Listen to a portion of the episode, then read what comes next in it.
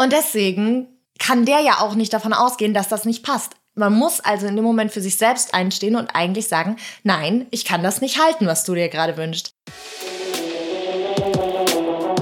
Du möchtest dich selbstständig machen, hast aber tausende Fragen im Kopf, die dich beschäftigen? Herzlich willkommen bei 1000 und eine Frage, dem Business Starter Podcast von Mastermind X. Hier werden deine Fragen beantwortet. Durch die heutige Episode führt dich Alekos Behrens.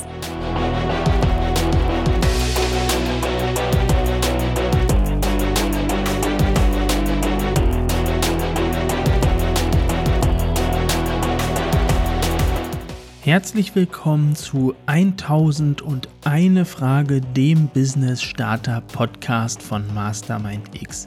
Dem Podcast, in dem dir mit jeder Folge eine Frage rund um dein Business beantwortet wird. Und auch heute haben wir wieder eine spannende Frage mitgebracht. An dieser Stelle eine Frage, die sich in erster Linie die Menschen stellen, die gerade erst mit dem Gedanken spielen, sich selbstständig zu machen oder kurz davor sind und zwar geht es darum, welche Herausforderungen erwarten dich eigentlich im ersten Jahr der Selbstständigkeit? Womit musst du rechnen? Welche Fallstricke gibt es? Und wie kannst du dich dagegen wappnen? Und für diese Frage haben wir einfach einmal Julie Hübner und Lars Wendt nach ihren Erfahrungen gefragt. Die beiden sind ein unglaublich sympathisches Videografenpärchen und vor gar nicht allzu langer Zeit in die Selbstständigkeit gerutscht, mehr ungeplant als geplant und sie haben definitiv einige der heute erwähnten Fallstricke mitgenommen, es aber dennoch geschafft, sich innerhalb von kürzester Zeit einen großen Kundenstamm aufzubauen und die Projekte umzusetzen, die sie wirklich begeistern.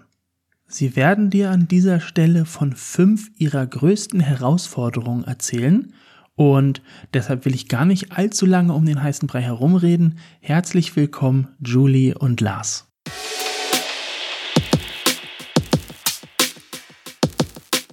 Also, was waren unsere fünf größten Herausforderungen im ersten Jahr der Selbstständigkeit? Dabei muss man natürlich vorab einmal sagen, dass wir als Videografen Dienstleister sind und sich deswegen unsere Herausforderungen wahrscheinlich auch nur für andere Dienstleister irgendwie anwenden lassen oder übertragen lassen, weil Menschen, die physische Produkte verkaufen, wahrscheinlich vor komplett anderen Herausforderungen nochmal stehen, als wir das jetzt im letzten Jahr getan haben. Ja, und wir wollen auch ähm, eher darauf eingehen jetzt, welche Herausforderungen schon während der Selbstständigkeit selbst entstehen und nicht im Gründungsprozess. Ähm, da werdet ihr wahrscheinlich noch vor ganz anderen Herausforderungen stehen und ähm, euch viele Gedanken machen müssen. Das ähm, ist zum Teil auch noch viel komplizierter und äh, da wollen wir gar nicht so tief einsteigen, sondern wir haben uns für uns gedacht, was sind so Themen, die uns jetzt in dem äh, letzten Jahr immer wieder konfrontiert haben, von dem man vielleicht mal hier und da gehört hat, aber irgendwie doch nicht wusste, dass es ähm, ja tatsächlich so eine große Schwierigkeit oder Herausforderung wird am Ende. Ja, wir haben das so in fünf, äh, fünf Herausforderungen aufgeteilt ja. und wir fangen mal ganz easy und einfach an, weil das habt ihr wahrscheinlich schon öfter gehört. Und zwar unsere Herausforderung Nummer eins ist die Work-Life-Balance. Ja, so viel zum Thema Selbstständigkeit. Man arbeitet selbst und ständig. So, den Spruch hat wahrscheinlich jeder irgendwie schon gehört und hat das auch im Hinterkopf, dass wenn man sich selbstständig macht, dass da ganz, ganz viel Arbeit am Anfang mit verbunden ist. Aber was das jetzt bedeutet, haben wir doch erst, glaube ich, im letzten Jahr an uns selbst dann festgestellt. Ja, ein Kumpel hat mal zu uns gesagt, ähm, äh, diesen Satz, immer wenn du quasi gerade nichts machst, weißt du, dass du gerade kein Geld verdienst. Und dieser Satz klingt jetzt vielleicht erstmal auch schrecklich für, ein, für den einen oder anderen oder vielleicht klingt er für euch auch so, ja, voll cool, das ist ja das, was ich will. Ich will ähm, selber mein eigenes Geld verdienen und immer dann, wenn ich was mache, dafür auch den Lohn bekommen, nicht wie wenn man angestellt ist. Aber tatsächlich ist es ja so, dass gerade in diesem ersten Jahr, das merken wir immer wieder, du immer wieder vor dem Punkt stehen wirst, dass du dich fragst, ähm, wie viel Geld brauche ich jetzt eigentlich? Du hast den Cashflow gar nicht so richtig im Kopf, du weißt gar nicht, ähm, ein Monat kann sich komplett unterscheiden vom anderen Monat und ähm, du hast manchmal größere Projekte, manchmal kleinere und all das zeigt, glaube ich, so ein bisschen diese, die, diese Schwierigkeit dahinter, dass dass wir immer wieder da stehen und nicht genau wissen, wie viel Geld ist am Ende da und wie viel müssen wir arbeiten. Und dementsprechend ist die Konsequenz eigentlich immer, dass du am Anfang vor allem ganz, ganz viel arbeitest. Total. Und ich glaube auch, dass es daran liegt, dass wenn man sich selbstständig macht, arbeitet man ja dann plötzlich für sich selbst. Also es ist nicht mehr so, dass du für ein Unternehmen oder deinen Chef oder deinen Teamlead oder weiß ich nicht wen, der vor dir sonst früher über dir irgendwie saß, hm. arbeitest, sondern das ist dann für dich selbst. Und deswegen hast du natürlich am Anfang auch eine ganz andere Motivation, um richtig, richtig viel in dein eigenes Business zu stecken. Weswegen erst recht noch die ganze Energie da ist, am Anfang 24-7 zu arbeiten. Ja. Und da sind wir tatsächlich bei dieser Herausforderung Work-Life-Balance weil ähm, wir vor allem jetzt am Start 2021 für uns nochmal gemerkt haben, da ist auf jeden Fall keine Work-Life-Balance, sondern es ist eher Work. Und ähm, wir haben verschiedene Themen uns auch nochmal gemeinsam angeschaut. Äh, wir als Paar, so wo ist die Zeit für uns als Paar geblieben? Wo ist die Zeit für uns für Gesundheit geblieben? Oder vielleicht einfach vernünftig zu schlafen. Ja? Also ähm, irgendwie ist die Prio dann doch gerade am Anfang natürlich das Business und deswegen gerät das, glaube ich, bei einigen und äh, aus den Fugen so und ist deswegen so eine große Herausforderung auch. Ja, auf jeden Fall. Und ich finde, es geht eigentlich auch schon relativ gut in die zweite Herausforderung von uns über, die das Time-Tracking ist.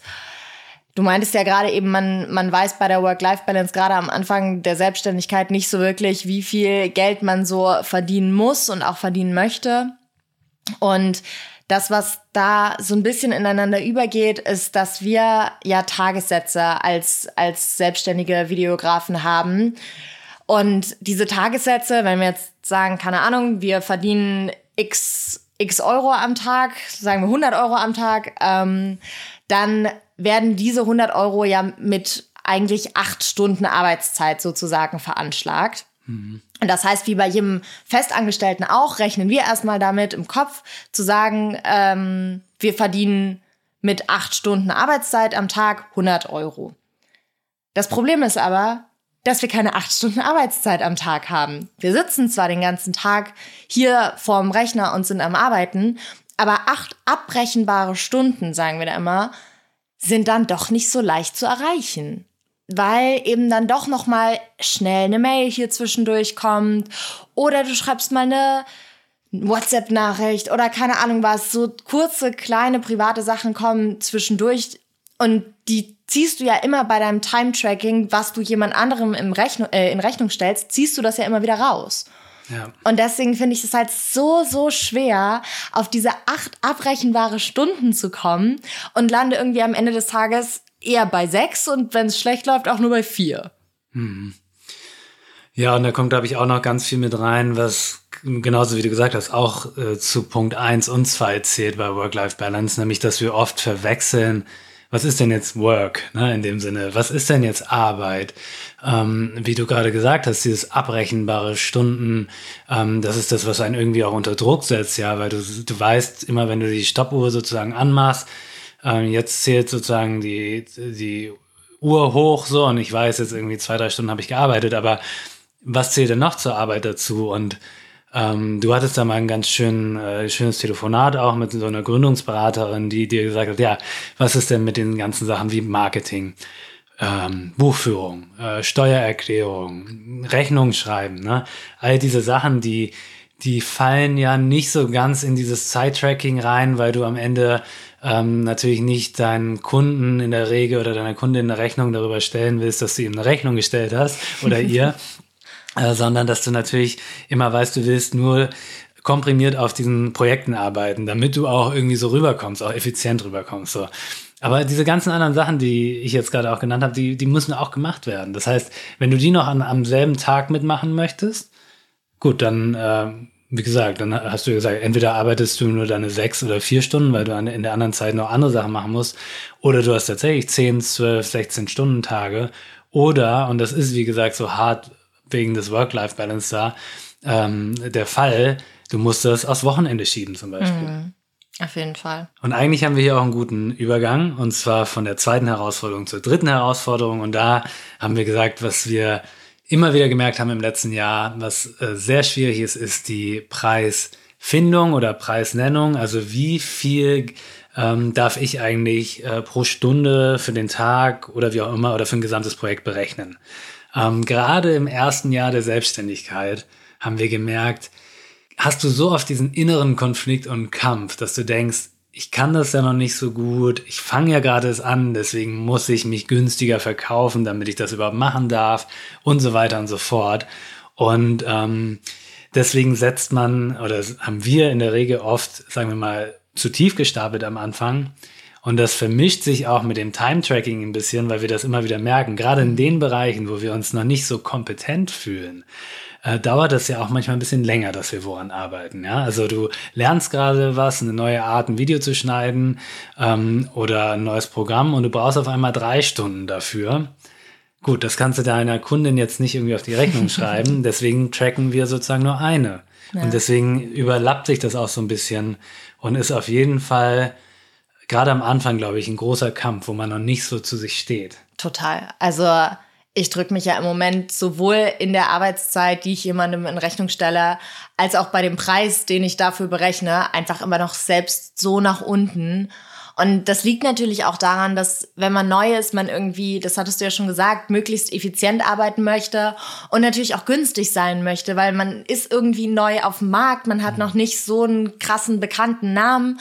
Und dann versucht man natürlich irgendwie der günstigste und schnell arbeitendste zu sein.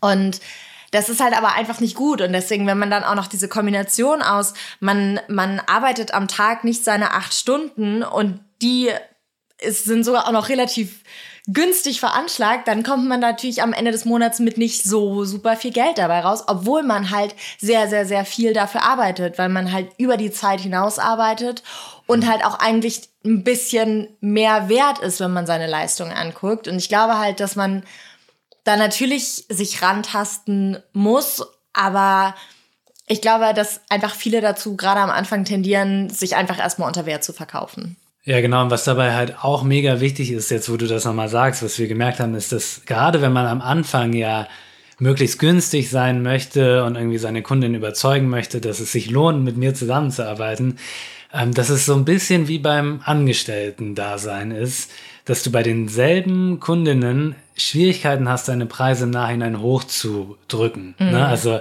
du hast dann auch so eine Verhandlung und musst irgendwie auf einmal argumentieren, warum du teurer wirst. Ne? Ja. Also wenn du jetzt die neuen, eine neue Kundin dazu bekommst, dann kannst du von vornherein sagen, ich zahle nur, äh, ich arbeite nur für den Stundensatz. Aber da haben wir schon gemerkt, dass, dass gerade dieses Runterdrücken am Anfang sozusagen nach hinten raus äh, Schwierigkeiten machen kann. Total. Also es ist einfach genauso unangenehm wie in jeder anderen Gehaltsverhandlung. Und eigentlich möchte man das ja überhaupt nicht mehr in diesen Situationen sein, wenn man selbstständig ist. Ja, ein Tipp, den wir da an der Stelle haben, ist, dass ihr euch sozusagen mit ähm, Freunden in dem Business-Bereich vielleicht mal zusammensetzt, ne? also Leute, die euch auch wirkliche knallharte Zahlen sagen, irgendwie mit denen mal sprecht, damit ihr wisst, wie viel nehmen die denn pro Stunde oder für einen Tag. Ähm, oder es gibt auch Plattformen in, im Internet, die sagen, für die Branche hat man so und so einen Stundensatz. Also da würden wir an eurer Stelle auf jeden Fall mal reinschauen. Und ein Kumpel hat damals zu mir diesen Satz gesagt, der meinte, Lars, überleg, was ist dein, dein minimalster Stundensatz? Also wo gehst du nicht runter? Und damals waren das bei mir tatsächlich, ich glaube, 14 Euro, die ich gesagt habe. ähm, aber das war ein guter Anker, weil sonst, wenn du diesen Anker für dich selber nicht hast, ne, dann äh, kommt eine Kundin und du gehst von alleine runter, weil du dich nirgendwo an festklammern kannst. Äh, und dann lässt du dich sozusagen gerade bei den ersten Jobs, da ist man ja noch so, ich mach's umsonst ne? oder ich zahle dir Geld, damit ich für dich arbeiten darf. Ne?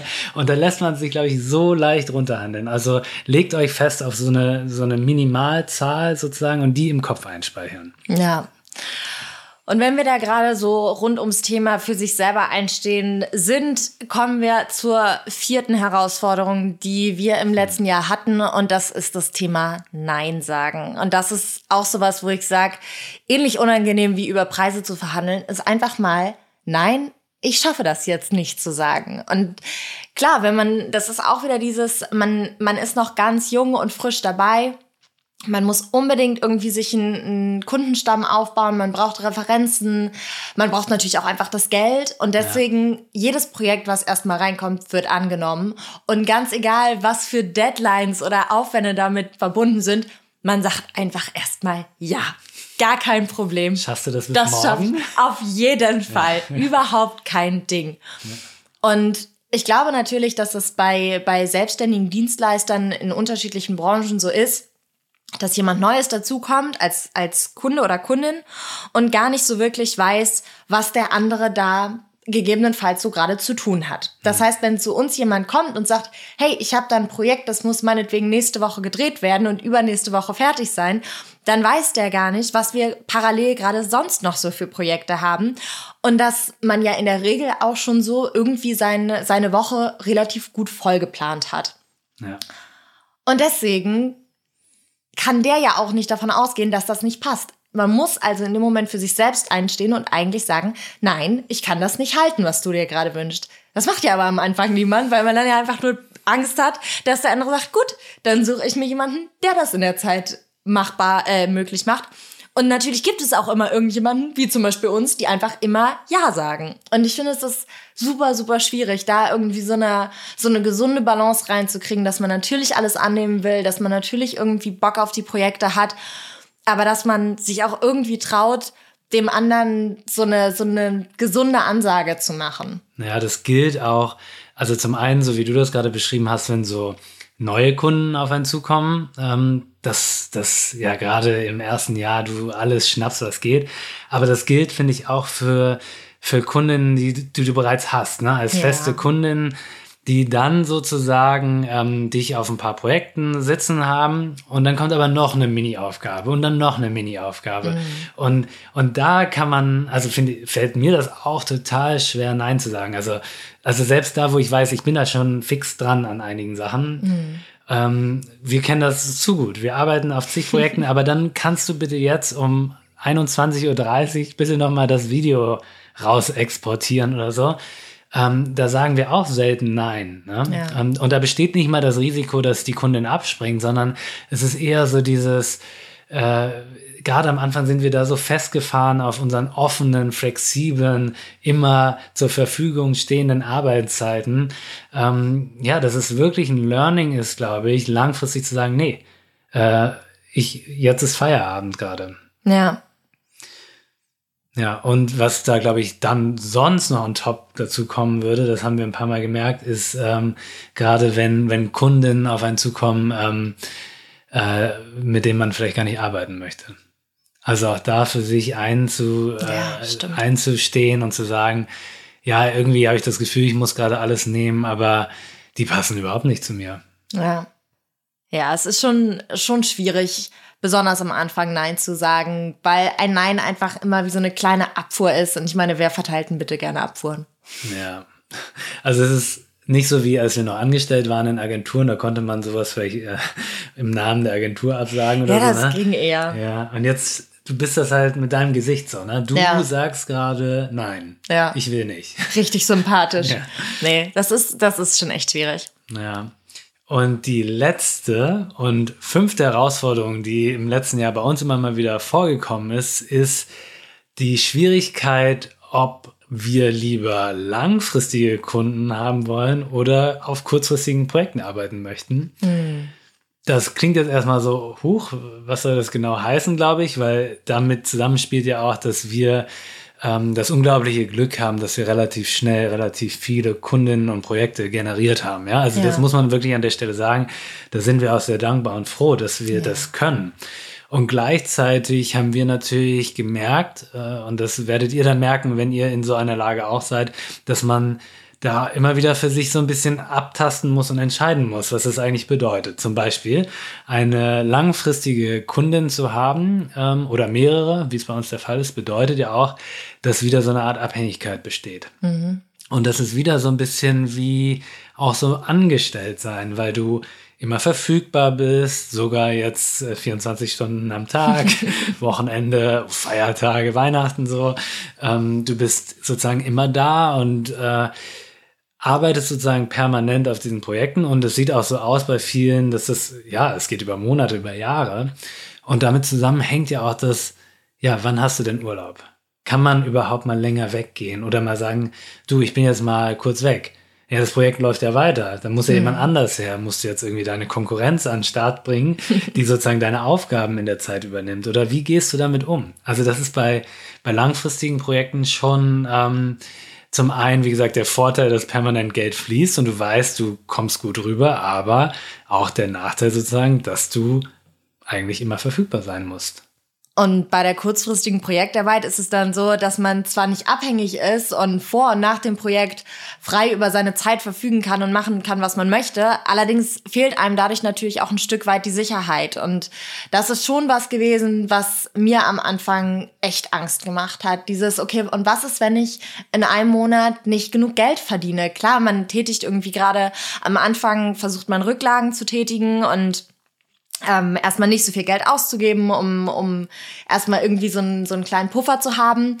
Aber trotzdem hat mir das einfach Respekt eingeflößt. Und deswegen weiß ich, dass ich total dankbar über langfristige Kunden war, wo ich wusste, okay, also zumindest kommt da jeden Monat ein bisschen Geld rein, womit ich meine Miete bezahlen kann, meine Krankenkasse bezahlen kann und dass so Fixkosten gedeckt sind.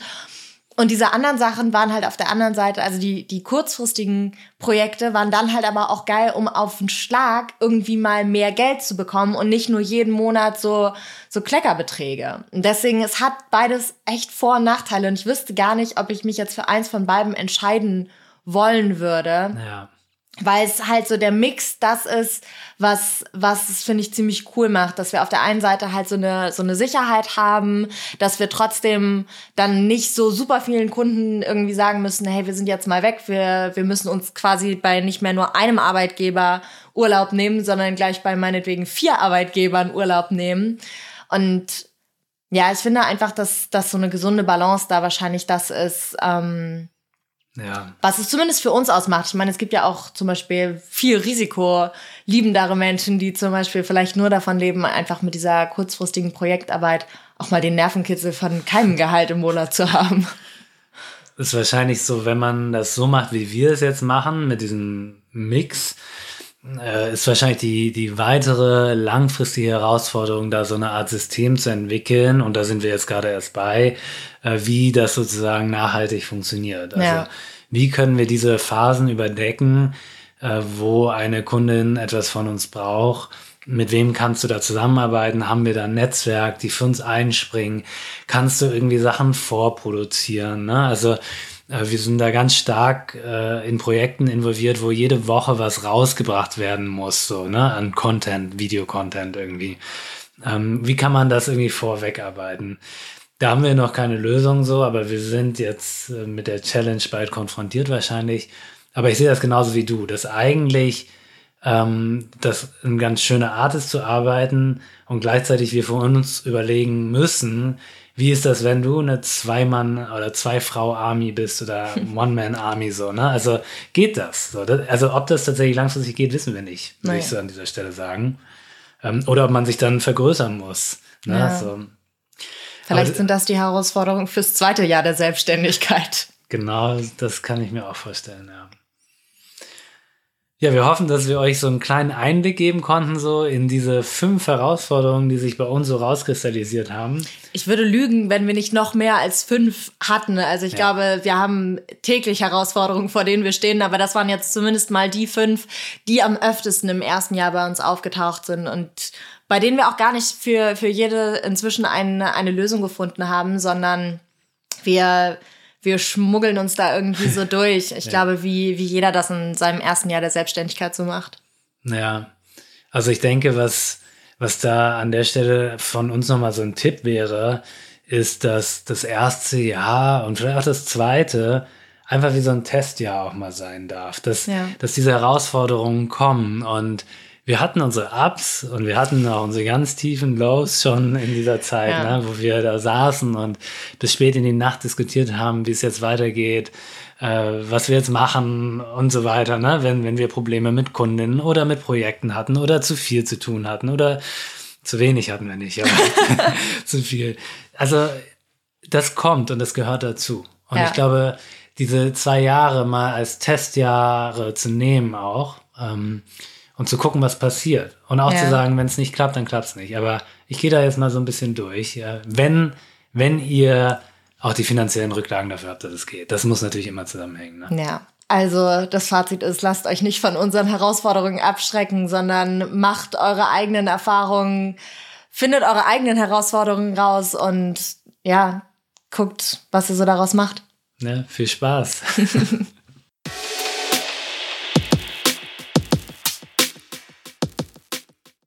ja, das waren sie also, die fünf Herausforderungen, mit denen sich Julie und Lars konfrontiert gesehen haben. Fassen wir sie doch auch einmal ganz kurz zusammen. Zum einen haben wir da die Work-Life-Balance, auf die man unglaublich aufpassen muss. Es kann durchaus sein, dass du gerade am Anfang viel zu viel oder viel zu wenig arbeitest, weil du einfach noch nicht weißt, wie viel du für dein Geld arbeiten musst ähm, und auch gar nicht weißt, wie viel Geld am Ende denn auf deinem Konto sein wird. Und dadurch kann es durchaus passieren, dass du viel zu viel arbeitest und dein Privatleben vernachlässigst. Und das geht dann auch direkt mit Punkt Nummer zwei zusammen, dem Time Tracking. Ähm, du musst für dich natürlich erst einmal rausfinden, wie viel Geld du denn brauchst und wie viel du für dein Geld arbeiten musst. Und das ist, denke ich, auf jeden Fall ein Prozess und damit auch Punkt Nummer zwei. Die dritte Herausforderung haben die beiden mit Preisfindung betitelt. Ähm, an der Stelle geht es da ganz klar um das Money Mindset. Gerade wenn du aus dem Angestelltenverhältnis kommst, dann fehlt dir noch das nötige Selbstbewusstsein, ähm, hohe Preise zu nehmen. Du bist es gewohnt, niedrige Preise zu nehmen aus deinem Angestelltenverhältnis heraus weil du eben noch nicht gelernt hast, dass du zusätzlich zu deiner Arbeit mit deinen Kunden auch noch andere Arbeiten zu tun hast, die du mit in deinen Preis einbeziehen musst. Ähm, und gerade im Nachhinein kann es unglaublich schwierig sein, deinen viel zu niedrig angesetzten Preis beim Kunden bei deinen Bestandskunden nachträglich zu erhöhen. Die Preisfindung ist also Herausforderung Nummer drei. Und als viertes ging es um das Nein sagen. Auch hier wieder, gerade am Anfang möchtest du wirklich jeden Job annehmen, der dir angeboten wird ähm, und tust das dann auch und es kann dadurch gleich wieder passieren, dass du viel zu viel Arbeit annimmst und vielleicht gar nicht mehr hinterherkommst oder dadurch automatisch deinen Lohn, deinen Stundensatz senkst.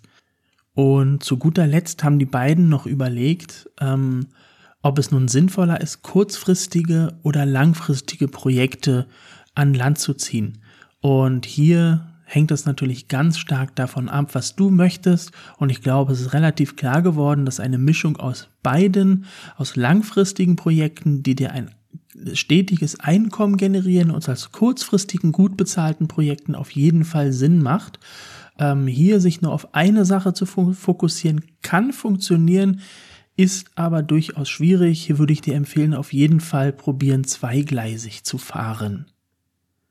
Ich möchte mich an der Stelle noch einmal ganz herzlich bei Lars und Julie bedanken, die hier ihre Erfahrungen mit uns, mit euch geteilt haben und möchte euch an der Stelle einfach mal mit auf den Weg gehen, geben. Wenn ihr Zweifel habt, Ängste oder einfach eine Frage nicht beantworten könnt, Sucht euch Gleichgesinnte, sucht euch Menschen, die an dem Punkt sind, zu dem ihr hin wollt und tut euch auch mit Menschen zusammen, die wie ihr gerade auf dem Weg in die Selbstständigkeit sind. So habt ihr die Möglichkeit, gegenseitig voneinander zu lernen, euch zu helfen und quasi gegenseitig hochzuziehen, hoch zum Erfolg in eine erfolgreiche Selbstständigkeit. Und wenn du nicht weißt oder dir nicht sicher bist, wo du genau diese Menschen finden kannst, dann schau dir doch einmal von Herzen den Mastermind X Club an. Im Mastermind X Club verbinden wir dich mit Gleichgesinnten, um Wissen und Kontakte zu teilen und dein Online-Business gemeinsam statt einsam aufzubauen. Im Mastermind X Club geht es darum, sich gegenseitig auszutauschen, gemeinsam zu wachsen und schlussendlich selbstbestimmt und frei leben zu können. Ganz nach dem Motto, du bist der Durchschnitt der fünf Menschen, mit denen du am meisten Zeit verbringst. Im Mastermind X Club erwarten dich neben einem tollen Netzwerk auch regelmäßige Mastermind-Sessions und monatliche Workshops mit unterschiedlichsten Experten sowie auch eine Jobbörse, Aufzeichnungen aller bisher veranstalteten Mastermind X-Talks, Community-Treffen, und die Möglichkeit, dich in einem eigenen Profil darzustellen und mit den anderen Mitgliedern auszutauschen. Denn genau darum geht es bei uns. Community.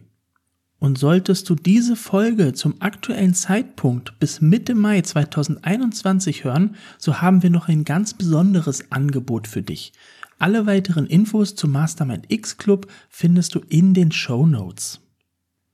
Ja, und das soll es tatsächlich dann auch für diese Folge heute wieder gewesen sein. Ich hoffe, du konntest etwas für dich mitnehmen. Auch hier gilt wieder, wenn dir der Podcast gefällt, freuen wir uns, wenn du uns eine Bewertung bei iTunes dalässt und diesen Podcast abonniert, abonnierst, damit du keine Frage mehr verpasst. Und damit bleibt mir nichts weiter übrig, als mich von dir zu verabschieden und dir noch einen wunderschönen guten, ja, Morgen, Abend oder Tag zu wünschen.